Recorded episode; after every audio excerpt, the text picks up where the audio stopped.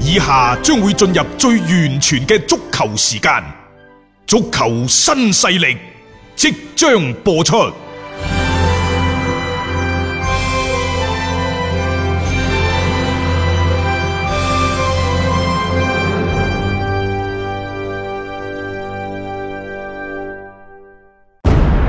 足球場，英雄地，幾多難忘時刻。攞翻住個波，從廣州太陽神到恒大富力，從東較場驚天一射到亞冠加冕，從童話變成現實，從英雄變成傳奇。最偉大嘅球員，最不可思議嘅入球，勝敗之間只有一線，神奇之處，魅力所在，一比零啊！各位，只可意會，更可言傳。足球新勢力。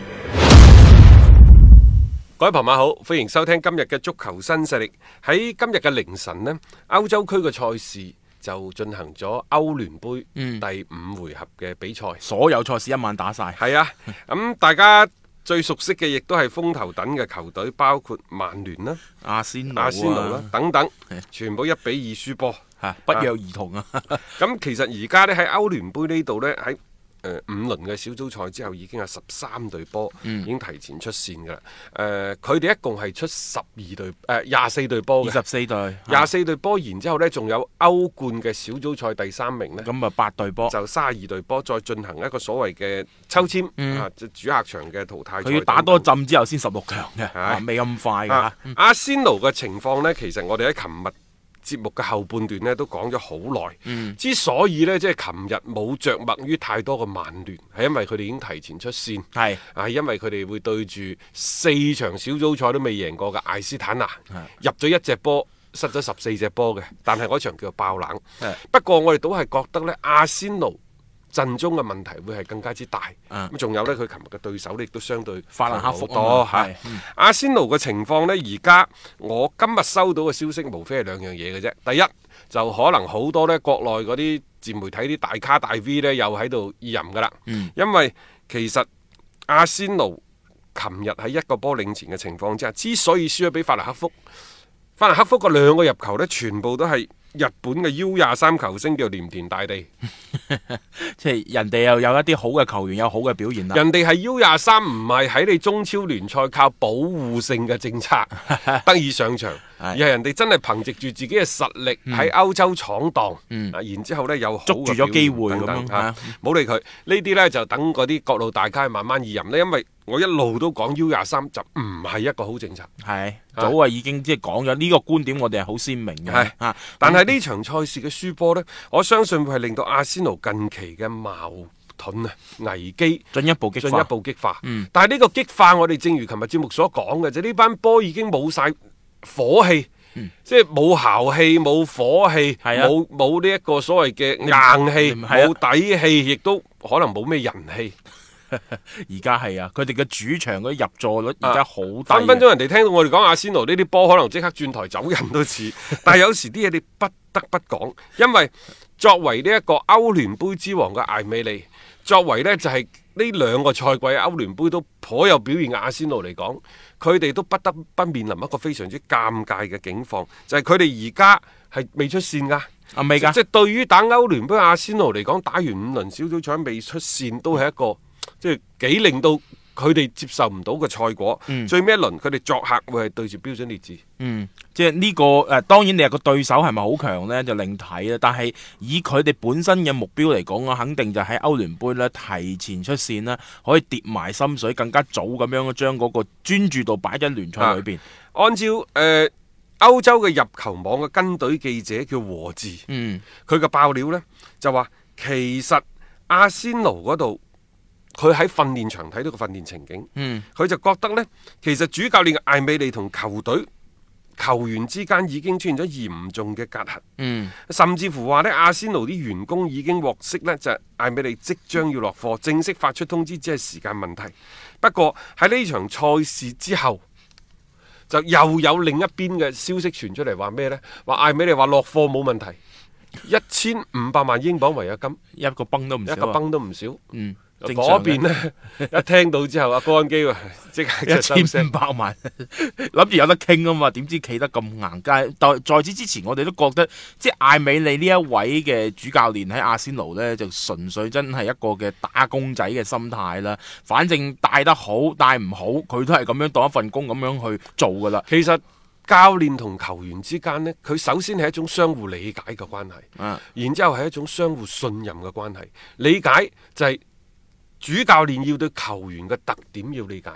球員要對主教練嘅戰術嘅意圖要理解，嗯即係喺雙方相互了解咗之後，喺呢個基礎上再建立信心。啊！球員覺得主教練佈置嘅戰術係 O K 嘅，係可以執行嘅。嗯啊，然之後我就堅決咁去貫徹、去執行、嗯去為你搏命。啊，主教練呢亦都要知人善任，即係話我覺得你係得嘅，啊啱嘅啊啱我大雄用嘅啊，係你雖然肥仔啲啫，係啊，但係身手敏捷啊都可以用嘅，可以用嘅，係即咯係呢種係一個相互嘅理解，冇錯嗯相互嘅溝通，相互嘅信任。如果冇咗呢個基礎呢，咁呢個所謂團隊呢支球隊嘅裂痕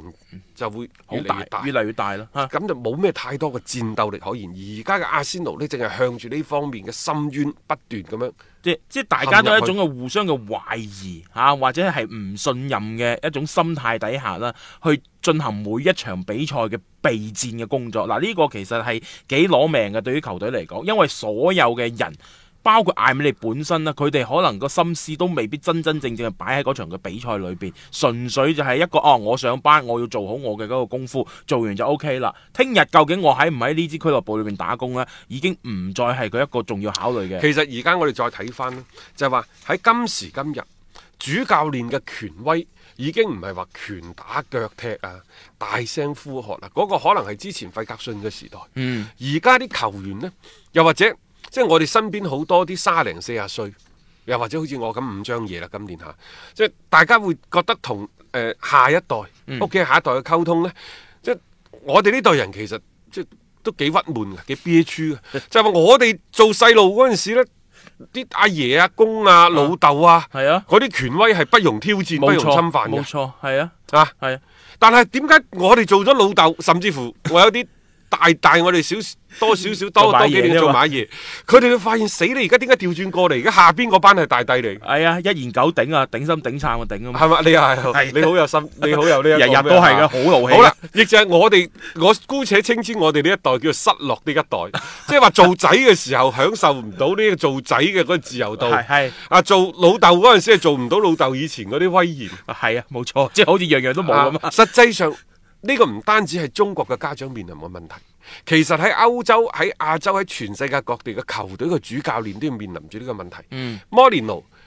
佢係因為即係之前以前佢係一啲老派教練嘅係啊，作即係派冇錯啊佢一路跟跟過嚟噶嘛。嚇。啊然之後呢，佢去到熱刺之後，佢都不得不放下身段，嗯即係無論係從呢一個嘅夏利卡尼嘅主動示好啊，嗯從迪亞你換咗佢三十分鐘以前 呃換就走啦，係眼尾都可能唔仲受啊要你道歉喎，啊嚇係咯跟。住開發佈會嘅第一時間，唉，真係唔好意思，即係啊喺球場邊一落嚟嗰陣時係攬頭即攬係計，你你唔好理佢呢啲係咪門面功夫，但係佢起碼佢要去做呢樣嘢。以前嘅摩連奴係絕對唔會做呢樣啊嘢。咁啊仲有喎，仲有呢班人呢，即係話你如何剛柔並濟、樹立權威？你如果成一個老好人咁，又唔一定得嘅喎。安察洛提嗰啲都俾人反晒台啦，係啊，你太好人啊嘛，太好人又唔得嘅。係所以其實喺今時今日，即係你衡量一個主教練嘅。成功與否嘅有幾個重要嘅標準，包括佢對足球嘅理解啊，嗯佢戰術嘅執行是否呃符合世界潮流啊，有啲咩創新嘅打法啊，嗯佢喺進攻嗰度零舍有心思，抑或喺防守嗰度零舍有心得等等等等。呢、個過去就做好呢啲就夠噶啦，而家唔係嘅，而家衡量一個主教練是否成功嘅重要嘅標誌，就係話你喺球隊、你喺更衣室、你同球員、你同管理層，甚至乎你同俱樂部工作人員。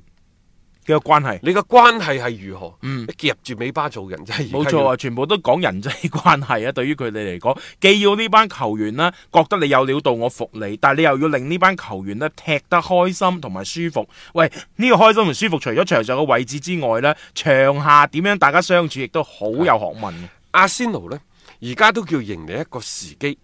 按照英格蘭媒體鏡報所講，就話俱樂部嘅高層已經準備好咗，要扣動呢一個嘅 啊掹雞掹雞係嚇係扮資啊啊，冇錯，誒，咁邊個去接替艾美利呢？可 能係龍格堡頂住。頂住檔先誒。哎不過呢個都未嘗不可啊嚇，其實你參考翻好似拜仁嘅費力克咁樣樣，即係呢啲喺俱樂部本身你係助教又好，或者一啲嘅青年隊嘅教練都好啦。你有時我哋好難知道究竟佢哋之間嘅關係係點樣樣。我睇咗下呢，阿仙奴接落嚟嘅賽程對諾域治、係啊，白白禮禮頓頓、誒韋斯咸，嗯再打標準列治等等。嗯，啊，即係當然一方面呢，就艾美利能否堅持到最尾一場小組賽對誒、呃、標準標準列列治治，唔一定知道。係但係對於阿仙奴嚟講，即係尋找艾美利嘅替代者，其實。佢真係要開工㗎，要做嘢㗎啦。因為呢隊波結合埋我哋琴日嘅一啲嘅講法睇法，其實散晒㗎，係成班波既然係冇散。晒火氣㗎。你要轉，你亦都只能夠喺主教練嘅呢個位置上邊呢，係可能會有一個立竿見影嘅效果，唔一定得，但係你只能夠亦都係喐呢度，因為球員你短期內你好難大面喐誒、呃大面積咁去喐動佢嗯哋嘅，所以你喺成績冇保障，一路咁樣下滑嘅嗰種嘅勢頭咁明顯嘅情況底下呢，即係我哋就係嗰句啦，艾美利喺阿仙奴嘅日子其實都差唔多係到頭㗎啦。咁既然係咁嘅話，換佢只不過係時間問題嚟呢啫。個係阿仙奴嘅情況。曼聯琴日都輸波，當然你話曼聯嘅輸波呢，就有好多個主客觀嘅原因造成嘅。譬如話，誒、去到艾斯坦拿嗰度天寒地凍，係啊我哋琴日即係冇睇到天氣預報㗎。我哋琴日節目當中講話石家莊係啊啊維芳嗰度負七度，你去到艾斯坦拿嗰度零下十七度，一啲都唔出奇。嗯，嗰個其場地次硬晒㗎。啊其次呢，就係、其實琴日曼聯係用咗好多個替補球員嘅嚇，年輕球員為主啊，嗯邊個做隊長啊？連加特。吓，連加特呢就中意扎扎跳嘅，呢嗯不過佢其實已經廿六歲、廿七歲大熟當用啊嘅，都算係但老將啊喺琴日嗰批人當中係算老將佢嘅平均嘅首發年齡廿二歲啊零二十六啊入。仲要係乜嘢喎？主力門將里爾格蘭拉高咗嘅啫喎，佢係誒紅魔卅幾啊歷史上邊第一個最大年紀喺歐戰出場嘅 一個門將嚟嘅，即係話球員嚟嘅。啊！連尼加喺球場邊做評論員啊，即係前英格蘭嘅著名射手嚇係，佢都話教一群小朋友點可能贏到比賽㗎？啊喂等等，其實對於曼聯呢種豪門嘅球隊嚟講呢其實保證成績好重要㗎。係嚇、嗯你可以輸，但係睇下咩環境輸，嗯咩、時候輸，但係仲有咩對手輸，係嗯即係好似艾斯坦拿呢啲，就算你用幾多對年輕球員都好啦，你如果保持個和波，可能大家好都啲接受。大家好啲啊你輸波的話，可能你先輸住兩個波，你追翻一個波，大家亦都接受。偏偏係你入咗一個波，再俾人追翻兩隻，呢個係一個最啊，最好嘅唔好嘅輸波方冇式。錯啦，而且在此之前呢隊艾斯坦啊拿係咩表現呢？大家亦都有目共睹，佢並唔係話即係嗰啲硬骨頭啊，好有競爭力嘅嗰一隻。咁啊，曼聯其實即係再一次話俾大家聽啊，係佢哋真係而家有好多嘅後生嘅球員啦，但係真真正正要接過曼聯，特別係要強隊底蘊嘅呢一支大旗呢，佢哋暫時仲係未得咯。咁當然呢個歐聯杯你輸咗呢場比賽，對曼聯嘅出線係冇咩任何影響嘅誒、。呃有關曼聯呢，有幾個消息可以同大家分享下嘅。首先呢，就係、有關曼聯俱樂部嘅市值嗰方面，嗯喺啱啱過去呢個禮拜呢，哇，升到砰砰聲喎。係咁呢，就話誒，佢哋而家嘅市值飆升咗三點四個億，哇，咁啊增加咗嚇，好唔犀到利。一日嘅時間呢，就飆升咗百分之十，嗯，咁啊，即係佢嘅成個嘅市啊值，即係激升得好逆緊要升啊，升得好快，廿七點六億升到接近三十一億，即係升咗三點四億都唔止百分之十。係嗯最近有咩利好消息啊？就話格雷沙嗰度呢，就誒、呃、準備出售嗯誒百分之十三嘅曼聯股份，咁、嗯然之後呢，就誒、呃再加上曼城嗰度唔知點樣轉讓股份，總之曼城轉讓股份啊，曼聯都誒，即 係有錢揾。連帶佢係即係叫做升咗嘅啊，唔知係咪因為即係一啲嘅咩競爭關係，定抑話有一啲連帶關係，我不得而知啊啦。咁但係你睇到其實曼聯咧好得意嘅，即係佢哋嘅成績唔見得有大踏進，但係佢哋嘅股價一路咁升。但係呢個同佢哋嘅成績無關，啊可能同一啲股市入邊嘅即係大筆嘅收購呢，嗯就有啲關係。係但係另一邊第二條消息對曼聯嚟講就唔係咁好啦，因為儘管佢哋今年冇歐冠嘅資格。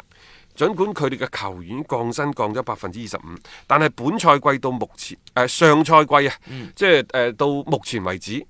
即係曼聯呢，其實佢哋嘅支出仍然喺英超係排第一嘅，嗯，係排第一嘅。嗯梗係啦，嗯仲有一筆數，佢真係好冤大頭，但係亦都不得不負嘅頭頭啊痛嘅。 係就因為蘇斯查入主咗之後呢，就即係球隊唔知做乜鬼，嗯傷病嘅好多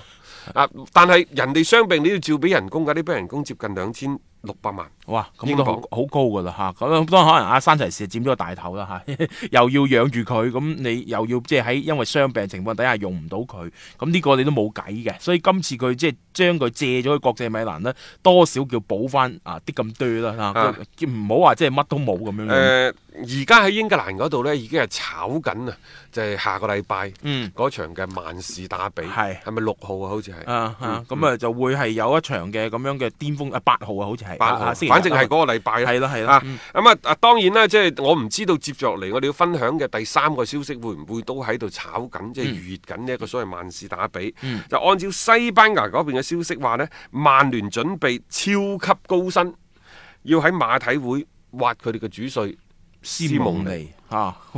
斯蒙 尼馬體會嘅人工好貴㗎，好貴。佢貴㗎，真係佢係應該前三嘅一個排位嚟㗎，即係佢嘅人工咁樣計啊！即係而家講就話年薪係兩千四百萬歐元，啊！但但呢個呢，就大家跳啦，反正肯定過兩千萬㗎啦嚇。咁、啊另外呢，就點解唔要波叔呢？話馬體會準備。啊，斯蒙尼你要挖你就走啦，係啊，我哋挖阿波叔都得嘅， 乾坤大挪移咯，咁樣就嚇，即係教練一個大執位，唔出奇嘅，因為有有一啲嘅即係叫做強隊嘅嗰個主教練嘅席位一空缺咗呢，你即係一個蘿蔔一個坑嘅啫。其實我都係覺得波叔今年啊喺呢個賽季尾之前出山嘅機會唔會好大。啊一方面佢係坐定粒六，因為列維熱刺嗰度有一千二百五十萬嘅違約啊違金約，金冇錯咁作為佢自己嚟講呢，少休半個賽季，亦都未嘗不可嗯係。仲有啊，其實賽季中途嘅接班呢，其實係幾難去帶嘅，冇錯。一係你等一隊波某隊波佢嘅成績差唔多定咗落嚟啦，再草簽個協議，話啊下賽季我再上任，其實呢個會係比較好嘅一個選擇。咁啊，但係講到斯蒙尼呢，仲有另一個爆料，就話巴黎聖日門準備揾佢。嗯，然之後現任嘅巴黎聖日門嘅主帥杜查呢，可能明年又會翻德國，啊甚至乎去拜拜仁仁揾啊食嘛，我唔知點解成日都將倒查名同拜仁聯繫埋一齊，我又覺得你揾倒查嘅話，我倒不如即係提拔而家嘅費力克繼續帶落去算數啦。倒查有啲多蒙特嘅嗰個背景喺裏啊邊㗎嘛不過我都係覺得呢，其實斯蒙尼喺馬體會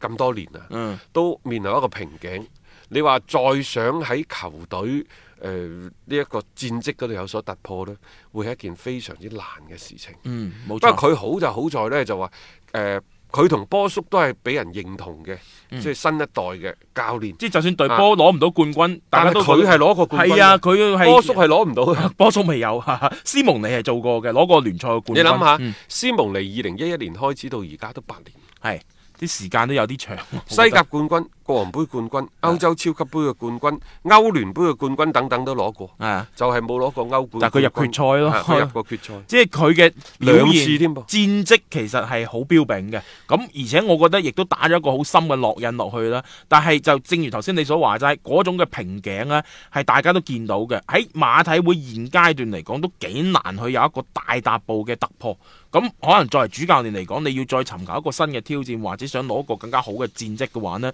換一換個地方，未嘗係一個即係話壞事嚟啦。咁當然你話係咪揀曼聯呢？呢、個我就真係不得而知啦，因為曼聯短期內佢真係唔係好具備去衝擊一啲錦標嘅能力。斯蒙尼會唔會就係考慮呢一隊波呢？嗱，呢樣嘢我哋就要下回分解啊。有魄力，有魅力，聽波就聽新勢力。一個為足彩愛好者度身訂造嘅全新資訊平台北單體育，經已全面上線。北單體育擁有基於北京單場賽事作出全面評估嘅優秀團隊，雲集張達斌、陳奕明、鐘毅、李漢強、呂建軍等大咖，為你帶嚟更專業嘅賽前預測分析以及賽後總結報告。